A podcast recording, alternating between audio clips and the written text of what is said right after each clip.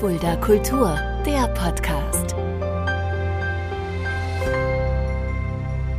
Hallo und herzlich willkommen. Das ist Fulda Kultur, der Podcast. Mein Name ist Shaggy Schwarz und dieser Podcast wird präsentiert vom Kulturzentrum Kreuz e.V. mit freundlicher Unterstützung der Stadt Fulda. Jemand, den ich schon sehr lange kenne, ich glaube wahrscheinlich fast 20 Jahre, kann das sein? Wahrscheinlich ja, schon. nicht nur wahrscheinlich. ja. Ziemlich sicher sogar 20 Jahre. jemand, der immer im, im, Kreuz vor mir hin und her gehüpft ist, jemand, den ich auch musikalisch auch schon oft live gesehen habe und jemand, der, den ich mich sehr freue, denn tatsächlich ist es Premiere bei mir. Deine Frau war vor einigen Monaten selber schon zu Gast. Dies nicht, diesmal nicht als Paar zusammen im Podcast, sondern äh, er heute ganz alleine, heute bei mir. Hallo, Sammy, also Samuel Rübsam. Genau, und früher ja Kaufmann. Ich habe den Namen meiner Frau angenommen, und ja, seitdem heiße ich Rübsam. Aber ich heiße immer noch Samuel und Semmi, wie die meisten mich kennen, genau. Also Semmi darf ich auch sagen. Semmi ist Natürlich, na klar, na klar. Ich habe also gesagt, wir kennen uns schon ewig. Also äh, ich weiß noch, wie ich im Kreuz aufgelegt habe, du immer da warst oder du mit deiner Band Kappa Kappa damals auch regelmäßig hier in der Gegend aufgetreten bist. Da sind wir uns ja. oft begegnet. Richtig, genau, richtig. Ja, also für mich war das Kreuz ja auch sowas wie ein, äh, wie ein Wohnzimmer. Das sagen, glaube ich, viele aus dieser Zeit. Das war noch so die Zeit, ähm, wo auch, ja, ähm, wo wir auch noch Samstagmorgens dann um neun dann da saßen. Ich habe ja dann auch relativ schnell mich beteiligt und mitgearbeitet ja. etc. Ja, ähm, und das war so eine kleine Kreuzfamilie halt. Lass uns gleich nochmal über das Kreuz reden, lass uns gleich auch über ja, deine musikalischen Anfänge sprechen. Mhm. Aber ähm, bleiben wir doch bei, beim aktuellen Thema. Ich meine, ähm, du arbeitest im Moment in der Kita. Ähm, genau. Ja. ja. Tiere sind deine große Leidenschaft, da reden wir auch gleich drüber, gerade die Hunde. Ähm, da auch da engagiert ihr beide euch ja auch sehr, du und deine Frau. Aber mittlerweile machen du und deine Frau ja auch zusammen Musik. Genau, genau. Das Ganze ist eigentlich aus einem eher unschönen Grund entstanden, weil, äh, also meine Frau, die macht seit 15 Jahren äh, mittlerweile schon, ich glaube 16 oder 17 sogar, äh, ist sie selbstständig als Sängerin und Musikerin. Und äh, sie hat mit einem äh, Kollegen von uns in einer Band gespielt und der ist dann leider äh, sehr schnell verstorben. Und der hat halt Technik und alles immer auf einmal gemacht, alles zusammen. Und da ist mit einem Mann plötzlich drei Sachen weggefallen. So und wir hatten uns gerade kürzlich kennengelernt gehabt damals und äh, ich war halt technikaffin und habe das immer schon mal gemacht. Mhm. Und dann äh, habe ich natürlich nicht zu meiner damal, damals noch Freundin gesagt, nö, sieh zu, wie du zurechtkommst. Ich habe da jetzt keinen Bock drauf ja, habe halt mitgemacht und wir machen Firmenfeiern, wir machen äh, letztes Jahr sehr viel auch, die letzten zwei Jahre sehr viel auch Beerdigungen gesungen. Das ist dann für uns auch wirklich eine, eine, eine Ehre, wenn ja. jemand sagt, begleite uns an so einem Tag, wir möchten, dass du für uns da singst. Hochzeiten äh, sind dagegen, obwohl es da auch Tränen gibt, noch sehr leicht, mhm. aber auch Beerdigungen, auch sowas gehört dazu. Mhm. Unter welchem Namen tretet ihr auf? Ähm, Fuchsband ja. ist so dieses, ähm, ja, sage ich mal, Label und das ja. kommt halt von Uli Fuchs, von dem Bandgründer. Ähm, das haben wir beibehalten. Und ansonsten halt unabhängig davon. Also ich habe ja nebengewerblich äh, eine Technikfirma, das heißt, ich mache dann so Beschallungstechnik, so Geschichten und wir ziehen halt zusammen los. Uns kriegt man als Duo, als Trio, als Quartett, ja. Akustik, äh, Komplettband, wie auch immer. Ja da habe ich ja auch mit der Andrea auch drüber geredet gehabt, genau. über die, die, die Fuchsband. Gerne auch einmal mhm. reinhören. Andrea Rübsam, auch ein wunderbarer Podcast. Ähm, gerne mal suchen. Hat sich auf jeden Fall gelohnt. Fangen wir bei dir auch ganz vorne an. Du hast vorhin gesagt, als du hier im Studio erschienen bist, äh, äh, hier wieder mal in Fulda. Ist auch schön, durch Fulda zu laufen, durch die Großstadt. Du wohnst mittlerweile wieder auf dem Dorf und kommst auch vom Dorf. Denn Dorfleben war tatsächlich äh, sehr prägsam für dich, oder? Richtig, genau, ja. Also ich bin als äh, ja, Pfarrersohn, verstehen die meisten Predigersohn, aufgewachsen in einer christlichen Gemeinde mhm. und äh, das auf dem Dorf. Ähm, ja, und für mich ist das halt, ja, wie soll ich sagen, also man war dann schon äh, wie die dort immer gesagt haben, das Kind vom Christenberg. Ne? Und dann, dann äh, hatte ich damals für mich irgendwann dann die tolle Idee gehabt, äh, da musste die härteste Sau im Stall werden, damit du halt nicht immer nur der vom Christenberg bist. Blödsinn natürlich, aber ja, das heißt, ich habe damals auch immer mal ein bisschen auf die Kacke gehauen. Das ist tatsächlich so, ja. Wie schwer war das für dich, da so da aufzuwachsen, auch wenn du hast dich ja auch immer anders gefühlt. Also du hast schon wahrscheinlich ja. das Gefühl gehabt, da nicht wirklich hinzugehören, oder? Ähm, ja, also ich habe immer, äh, für mich gab das immer eine Diskrepanz zwischen, äh, was man sagt und wie man sein sollte und wie man dann tatsächlich war. Also äh, so, dass es wirklich jeden als Menschen auf Augenhöhe anzuerkennen und äh, keine Unterschiede zu machen. Und genau das habe ich halt bei dieser institutionellen Geschichte dann doch auch öfters mhm. erlebt. Ne?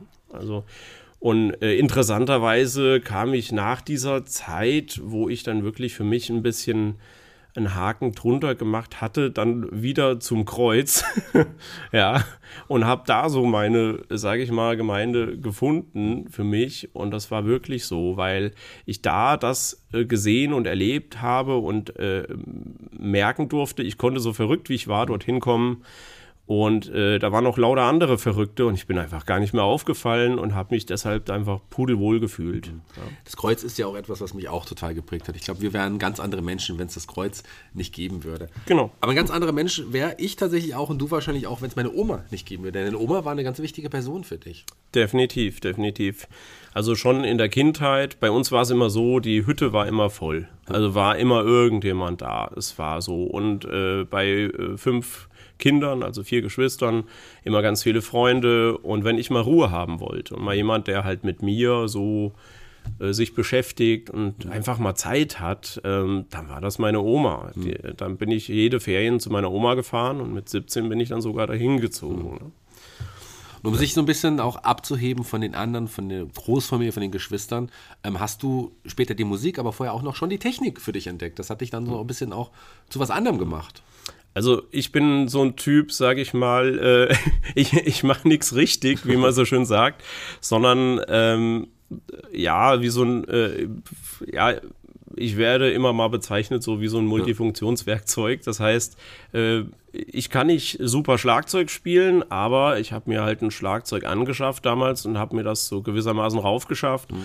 Das mit der Technik und Sachen, die ich nicht kann, die äh, will ich halt lernen. Ne? Das ist so mein Ehrgeiz. Aber es ist jetzt nicht so, dass ich jetzt in irgendeinem Bereich Virtuose wäre, weil ich das einfach so richtig gelernt hätte. Ja. Ich mache überall so hier und da und dort und bin an allem interessiert ja, so das Prioritäten setzen ist nicht immer so meine Stärke. Ja. War es bei den Musikinstrumenten ja. dann auch so? Denn du hast ja dann auch relativ früh auch angefangen, Musik äh, ja auch äh, ja, zu spielen, aber auch zu lernen. Mhm. Schlagzeug war natürlich dein Instrument, aber das hast du nicht gelernt. Du hattest, hattest du Klavier und, und Blockflöte. Das hattest du als Unterricht, oder? Mm, ja, also ja. Äh, bei uns im Haus hat damals äh, die Hausnachbarin äh, Klavierunterricht gegeben ja. und meine Eltern haben dann halt gesagt, ja, da kannst du ja erstmal Klavier lernen, so der, der Klassiker, oder lernst erstmal Flöte. Ja, so in die Richtung. Und äh, ich sag mal so, wenn man 14, 15 ist, auf Offspring, Iron Maiden und so Geschichten steht, da war Elvis und sowas dann schon in der Schublade. Ja, also äh, Blockflöte und Maiden, ne? bring das mal zusammen. Gibt wahrscheinlich, ich kenne auch nicht so viele Stücke von Iron Maiden, die mit äh, Blockflöte nö, gespielt werden. Äh, gut, ich meine äh, Chess Rotal, ja. ne? also es gibt schon Flöte und, ja. und Rock und so, ne? aber das war einfach für mich nicht dran. Das war ja. dann es war definitiv dann auch das Schlagzeug. genau. So, genau. Ähm, lass uns jetzt endlich auch nochmal zum Kreuz kommen. Ich weiß noch, wie ich das erste Mal am Kreuz war und für mich sich auch eine neue Welt aufgetan hat. Da waren bunte Menschen, da war alles Mögliche vertreten. Von den Gruftis zu den Mettlern, zu den Punks, ähm, auch normale, in Anführungsstrichen, Leute waren da. Eine bunte Mischung und ich habe mich da das erste Mal auch wirklich heimisch und wohl gefühlt. Und dir muss es ja so ähnlich gegangen sein, oder? Genau, richtig. Also so kann man das bezeichnen. Also dort, dort war es einfach nicht so wichtig, wie ich auftrete. Ich durfte da einfach auftreten. Also ich durfte da hingehen und bin nicht so aufgefallen. Zu der Zeit damals hat auch keiner gesagt, wer bist du denn, was willst ja. du denn? Da hat jeder mit jedem gesprochen und so. Es äh, war einfach ganz normal und ja, ähm, ich habe dann zu der Zeit, äh, dienstags habe ich irgendwann dann angefangen, die Kneipe zu machen in Abwechslung mit dem Olli und der große Olli. Ja, und. Der große Olli sogar. Der, der große Olli, ja, genau. Und äh, ja, Mittwoch, Donnerstag, Freitag war ich dann an der Kasse oder auch wieder an der Kneipe und Samstag meistens auch. Das heißt, ich habe woanders gewohnt, aber da habe ich eigentlich gelebt. Ja. Kann man schon so sagen. Es war noch zu Zeiten von äh, Christian Brandt. Ja. Und für mich war es einfach toll und ich hatte da eine Aufgabe. Ich konnte da auch mit dem, was ich an Technik konnte, schon ein bisschen einfach mich beteiligen. War eine schöne Zeit einfach. Balu, Michaela, die ganze Bude voll, meine ganzen Punks und ja. so. Es war einfach schön. Ja, das war etwas, was man gar nicht missen möchte irgendwie. Nee. Was wirklich auch sehr geprägt hat. Du hast über dann diese Kontakte auch ähm, dann ähm, ja, Berührung gefunden, auch zu anderen Bands. Gerade Ska war dann so eine Richtung, die, so eine genau. Musikrichtung, die dir wirklich viel bedeutet hat. Genau was damals zum Beispiel war, der Balu, der hat damals irgendwie so eine, so eine Jam-Session äh, installiert und äh, zu der Zeit hatten, äh, da waren die Mighty Vibes noch zu dritt. Hm. Ähm, also der, der Denjo, der Michi und der Paul. Ja. Und die haben dann so gesagt, hey Leute, Jam-Session, äh, können wir nicht mal was zusammen machen? Und da haben die dann mit uns mal als Band gespielt, mit Kappa Kappa. Und dann hat es gar nicht lang gedauert und die haben dann äh, quasi mit, ich sag mal, die Reste von Lost Gigs ja. waren das, die haben die dann aufgesammelt und Sprich, äh, seitdem waren wir auch schon verbandelt damals. Ne? Aber Kappa Kappa muss es hm. ja erstmal, der, der, der Weg dahin, hm. die ihr wart ja nicht sofort, die gab es ja noch nicht sofort. Da Nö, waren ja einige genau. Begegnungen, die quasi zu dieser Band geführt haben. Genau, ja. Also ich war vorher aktiv zum Beispiel bei Rage Against Racism. Wir hatten so eine äh, Bewegung in Lauterbach, wo wir, äh, Lauterbach Hessen, wo wir halt geguckt haben, was können wir machen. Wir haben dann so äh, ja, äh, Konzerte veranstaltet und so Geschichten oder haben irgendwelche, äh, ja, wie soll ich sagen, Demos oder sowas organisiert, äh, so Geschichten. Und da habe ich damals dann äh, den Andreas Luft und den Marc Scherer kennengelernt und die haben gehört irgendwie, dass ich Schlagzeug spiele und haben mich gefragt, ob ich äh, Ska kenne. Und ich sagte, nö.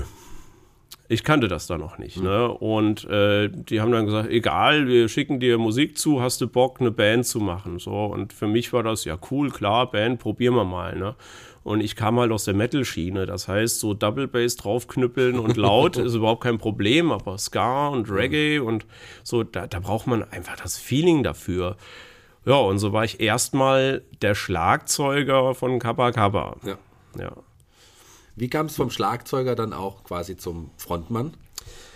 Äh, vier Wochen vor unserem ersten Auftritt, den wir übrigens im Kreuz hatten, war es so, dass dann der Andreas Rüttger äh, an mich rangetreten ist und hat gesagt, du, äh, Sammy, es macht ja alles Spaß und so, aber so Schlagzeug und Ska, weiß nicht, so.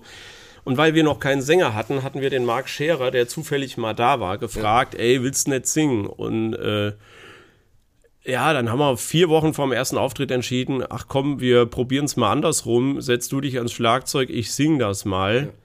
Und es hat mit einem Mal gegruft. Ja. Und äh, der Marc Scherer sowieso, das ist eine Sau am Schlagzeug. Mhm. Sorry für das Wort. Ähm, die Kinder hören jetzt mal weg.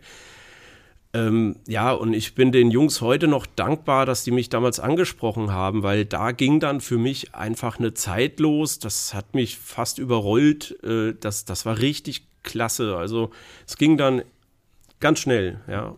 Wir sind jetzt 2003 etwa, genau. 2004, 2003. Ähm, Gab es irgendwann zu diesem Zeitpunkt mal die Überlegung, die Musik auch hauptberuflich irgendwie in die Tat umzusetzen? Oder war klar, du willst noch was, ich sag's immer gerne, Richtiges lernen? Also äh, Erzieher hatte ich ja schon gelernt zu dem Zeitpunkt.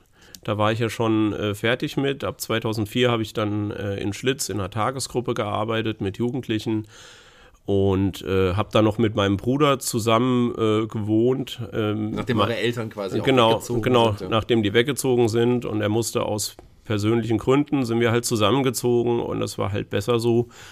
Ja, ähm, in dieser Zeit ähm, jetzt habe ich gerade einen Faden verloren. Wir waren bei.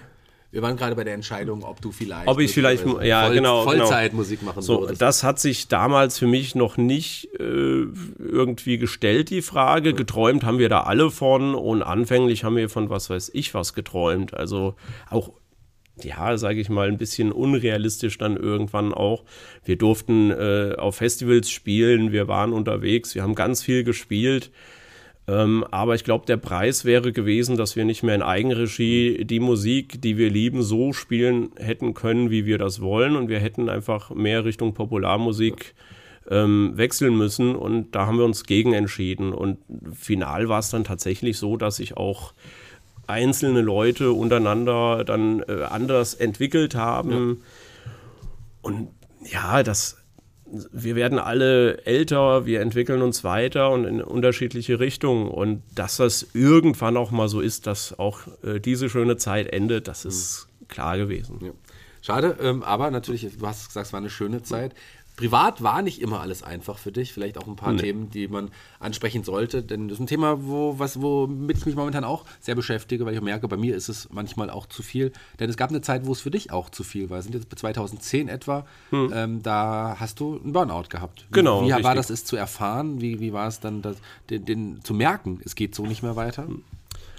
Also äh, erstmal ist ja typisch für einen Burnout, dass man das gar nicht selber so wahrnimmt, ja. sondern man macht immer mehr, immer mehr und versucht äh, Phasen, in denen man äh, sich schwach fühlt, dann durch noch mehr wieder auszubügeln. Und das funktioniert halt irgendwann nicht mehr, dann versagt der Körper. Mhm. Bei mir war es halt so, ich habe mich zum einen sehr um meinen Bruder gekümmert, dann hatte ich äh, meine Arbeit, dann hatte ich die Band und wir haben dann manchmal zweimal in der Woche geprobt, dann waren wir viel unterwegs.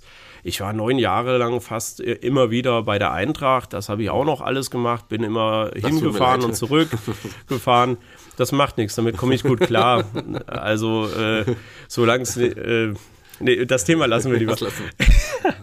ja, also ich habe äh, mehr gemacht eigentlich, als ich an einem Tag hätte tun sollen und habe mir nicht gut getan. Dann war es tatsächlich so, dass ich fast drei Monate, ich kam nicht mehr zu Hause raus. Ich habe dann mir abends äh, bei der Bank Geld geholt und habe mir dann Essen halt heimbestellt. Also und ich war eigentlich einer, der immer überall dabei war und ich habe auch ich glaube, das ist was, was ich nie gelernt habe, gut gelernt habe, äh, Nein zu sagen. Das musste ich mir erst schwer mhm. erarbeiten, ja.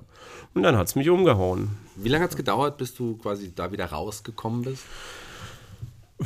Also äh, ich sag mal so, das ist eine, eine Phase, äh, äh, das ist ein, ein, ein, Prozess, um da erstmal reinzukommen, ja. den man nicht so merkt und sich da wieder rauszuarbeiten. Aus dieser Akutsituation, würde ich sagen, habe ich ein halbes Jahr gebraucht, okay. um dann wieder, äh, sage ich mal, rundzulaufen und habe dann ja, ich habe einen Cut gemacht. Ich bin dann auch hier nach, nach Fulda dann gezogen, 2011. Und ja, man muss dann einfach auch mal Tapetenwechsel machen, sich resetten und mhm. halt gucken, was geht und was nicht. Mhm. Und habe dann mein Bestes dafür getan, äh, rauszufinden, was ich brauche und was ich nicht brauche. Ich habe das verlernt über die Jahre, sonst wäre ich nicht dahin gekommen. Und bin auch wieder dann mit Sport, mit sehr viel Sport, da bin ich mit meinem Kumpel, äh, mit dem Froni, mit dem Stefan Feldbusch, mit dem bin ich äh, regelmäßig 60, 80 Kilometer Fahrradtour gefahren oder wir waren klettern und dann so Mehrseillängen klettern und so. Auch das hat wieder sehr viel Zeit in Anspruch genommen und äh, hin und her. Ich habe halt alles immer irgendwie dann doch wieder gemacht. Ja, und im Prinzip ging diese Geschichte so lange so weiter, bis ich tatsächlich meine Frau kennengelernt habe. Und die habe ich kennengelernt, weil ich Zeit hatte, weil ich nämlich mal wieder eine Herzmuskelentzündung hatte. Ich hatte eine Krankheit, habe es mhm. übertrieben und war fix und alle und äh, musste wieder mal eine Auszeit nehmen ja, und äh, tatsächlich habe ich mit ihr dann äh, sehr große Entwicklungsschritte machen können im Sinne von, was brauche ich, wie geht's mir. Ich hatte endlich mal einen Spiegel, äh, jemand, der mir sagt, auch, hey, pass mal auf dich auf. Also das ist für mich so äh, in meinen äh, 40 Jahren, äh, die ich jetzt schon hier auf der Erde wandel, das größte Geschenk gewesen, dass ich diese Frau habe kennenlernen dürfen. Und äh, lustigerweise durch eine Herzmuskelentzündung im Prinzip. Du hast eigentlich so ein schlimmes Ereignis einfach zu, mit, mit, deinem schönsten und wichtigsten Ereignis deines Lebens geführt. Wir sind jetzt im Jahr genau. 2016. 2016 genau. sind wir. Ähm, 2017 habt ihr auch schon geheiratet. Richtig, ja. genau. Ja. Also ich habe gesehen, dass sie ab und zu mal, sie hat ja Hochzeiten gesungen und so, da hat sie auch immer mal äh, Hochzeitskleider angeguckt und so. Ja, und äh, ich habe das gemerkt und dann äh, habe ich gefragt, und hast du einen Laden, den du cool findest? Und hat sie gesagt, ja, habe ich hier ähm, äh, in, äh, in Frankfurt. Und dann habe ich, als sie kurz auf Toilette war, äh, dort einen Termin gemacht und habe meine Chefin angerufen und habe ihr gesagt, Dienstag musst du deine Schüler absagen, hier sind die Tickets, wir fahren dahin. Haben tatsächlich ein Kleid gefunden, haben das auch gekauft. Und die Frau dort fragte uns, wann wollt ihr denn heiraten? Und unsere Antwort war, wissen wir noch nicht. So, und dann haben wir auf dem Rückweg gesagt, jetzt haben wir ein Kleid, ja, jetzt können wir auch heiraten. Ja.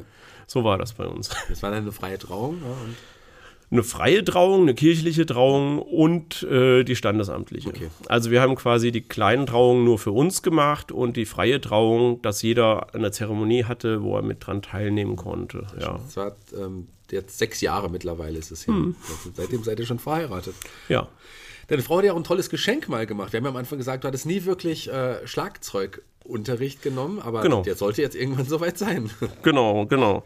Ja, vielleicht auch, weil ich so äh, latent spiele manchmal äh, mit, mit ein bisschen Pitch oder wie man es nennen möchte. Ja, äh, nee, sie, äh, sie hat halt, eigentlich wollte sie mir eine Weste schenken. Und ich habe mir eine Weste gekauft, kurz vorm Geburtstag, und sie sagte, oh Mist, was, was schenke ich dem jetzt? So, und dann hat äh, Johnny D. von äh, Doro, der hat in der Musikschule Mollenhauer angefangen, Musikunterricht, also Schlagzeugunterricht zu geben. Und äh, meine Frau hat gedacht, ach, das ist doch eine coole Idee, schenke ich ihm. Ja, und äh, mittlerweile ist daraus sogar eine Freundschaft entstanden. Und äh, ja, dann hatte ich das erste Mal in meinem Leben tatsächlich Schlagzeugunterricht. Das hat dich auch äh, sicherlich auch nochmal geprägt. Das ist ja auch noch ein besonderes Erlebnis, gerade mit ihm, dann auch, der, wo du gesagt hast, jetzt sein Freund geworden ist, ähm, sowas dann auch zu erleben.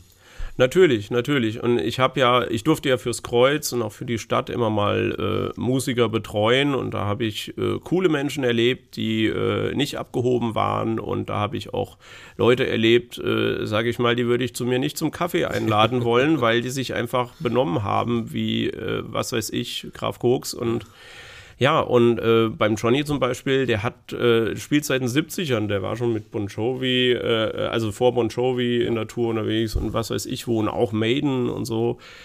Und der ist total auf dem Boden geblieben, ein richtig netter Kerl und ich rede mit ihm über Erziehung. Ne? Also das ist schon, wir haben halt eine Basis ne? Ja. und das ist cool. Ja, sehr schön, freut mich. Wir haben ja am Anfang gesagt, äh, du bist im, im Dorf aufgewachsen und warst froh, eigentlich irgendwann das Dorf zu verlassen, aber du bist zurückgekommen in dieses Dorf. Also, zumindest nicht in dieses Dorfleben. Dorf, ja, ins Dorfleben, ins genau, Dorfleben, genau. Ja, für mich ist es ja so, ich war immer so äh, Vollgas und immer irgendwas tun und machen und was weiß ich so. Und äh, jetzt machen wir Wochenendsmusik. Ich arbeite Vollzeit. Wir haben eine Menge zu tun und äh, ja, ich sag mal, wenn man äh, 40 ist, dann ist man auch nicht mehr 20. Das ist einfach so und ich habe nicht mehr den Drang, die ganze Zeit hier vor Ort dauernd in irgendeine Kneipe und so. Also ja, wir, haben jetzt sozusagen unser Nest, will ich es mal nennen, und ich fühle mich da wohl und ich kann da was bauen, was für uns ist. Ich kann da einfach wirken und mal was für uns machen, nicht für einen Vermieter oder was weiß ich. Und wir haben einen Proberaum da, ich habe eine schöne Werkstatt, ich kann da mit meinen Hunden und mit meiner Frau einfach ja, ein entspanntes Leben leben und das ist toll. Die Hunde, die hast du gerade angesprochen, habe ich am Anfang auch kurz angesprochen, Hm. die haben, spielen schon eine wichtige Rolle in eurem Leben. Also das sind, das sind Tierschutzhunde oder, oder Genau. Tierheimhunde, wie ist es? Tierschutzhunde, genau. Also eigentlich, äh, wir haben letztes Jahr einen Tag vor äh, meinem 40. Geburtstag unseren Beagle einschläfern müssen und das war eigentlich eine ziemliche Scheiße vorm 40. Da hat man richtig Bock zu feiern. Ja, und äh, es hat ein halbes Jahr gedauert und wir wollten einfach mal gucken, wie fühlt sich's an. Wir gucken uns einfach mal Hunde an. Dann haben wir uns die zwei angeguckt. Eine Familie musste die abgeben aus persönlichen, familiären Gründen. Und ja, dann haben wir gesagt, zwei so große, oh, mh, nee. Und dann äh, haben wir uns vier Wochen nicht bei denen gemeldet und ich habe denen eigentlich schon abgesagt. Und dann sagte die Andrea, komm, wir nehmen sie doch. Da habe ich gesagt, ist das jetzt dein Ernst? So, ja. Und dann haben wir uns diese Aufgabe nach Hause geholt. Genau. Also es ist auch eine Aufgabe. Einzelstunde, was weiß ich. Und ja, und Tierschutzhunde sind halt Tierschutzhunde. Und große Tierschutzhunde mal zwei, das ist halt eine Aufgabe, ja. Aber wir haben sie total gern und ja, sie gehören dazu. Ist eine Aufgabe, die es wert ist und die du wahrscheinlich nicht mehr missen würdest. Genau, genau. Wenn die irgendwann mal gehen sollten, dann weiß ich jetzt schon, Kloß im Hals und ich brauche Taschentücher. Es ist so. Ja, würde ich mal sagen, äh, Sammy, vielen Dank für diese auch in, in, intimen Einblicke, die du uns gegeben hast. Hat mich sehr, sehr gefreut, dass wir uns endlich auch mal hier getroffen haben und da äh, über dein Leben reden konnten. Ähm, hat mich auch sehr berührt und, und ähm, ich, ich, also ich freue mich sehr, dass du da warst. Vielen Dank. Ich mich auch. Und wie, wie du schon gesagt hast, wir kennen uns schon lange, wir haben uns schon auch oft gesehen und auch in einer ganz anderen Lebensphase, sage ich mal, äh, wahrscheinlich bei uns beiden. Ja, und finde ich schön, dass uns der Weg hier nochmal zusammengeführt hat und das hoffentlich auch immer mal wieder tut. Ich habe noch eine ganz einfache Abschlussfrage an Ja. dich. Für Musiker ist es ja total einfach zu sagen, wenn ich dir sage, du entscheide dich für einen Song, der in unsere, Spoiler. Play in unsere Playliste kommt bei Spotify, dann hast du bestimmt sofort gewusst, ach, ich als Musiker, ich habe ja nur einen Song, ich kenne nur einen Song, der kommt die Playliste. Oder was schwieriger? Ähm, es war äh, schwer. Also äh, ich sag mal so, äh, die, die Musik, die hat mich ja sehr geprägt in verschiedenen Lebensphasen und auch verschiedene Lieder und ja, da wirklich was rauszupicken, was man sagt, jawohl, äh, das ist der Song, ist schwierig, ja. Und im Endeffekt äh, musste ich mich zwischen Sachen wie Iron Maiden und, äh, und Ska und was weiß ich entscheiden. Und es ist dann auf äh, Jump and Swing and Sway von Baby Love and the Vandangos gekommen, weil die einfach eine sehr lange Phase von mir sehr geprägt haben. Ja, und in dem Lied ist, das ist einfach ein positives Lied und ja, bildet so ein bisschen auch, glaube ich, diese ganze Phase und auch meine jetzige immer noch ab. Ja, man merkt auch, dass es, dir, dass es dir gut geht und das freut mich, freut mich sehr. Und deine Frau hat da einen großen Anteil daran. Die Einen grüßen sehr großen, einen sehr großen, genau. Das glaube ich gerne. Ich bin raus für heute, lieber Sammy. Die Abschlussworte gehören dir. Du darfst dich bei unseren Hörern verabschieden. Ja, dann bedanke ich mich fürs Zuhören und bedanke mich bei allen, die diesen Podcast für mich möglich gemacht haben, indem sie mir was äh, ja in meinem Leben gegeben haben, was ich hier erzählen konnte. Und ich hoffe, dass ich in zehn Jahren wieder ganz viel zu erzählen habe. Ja, und äh, habt euch lieb gegenseitig und ja, genau. Macht's gut.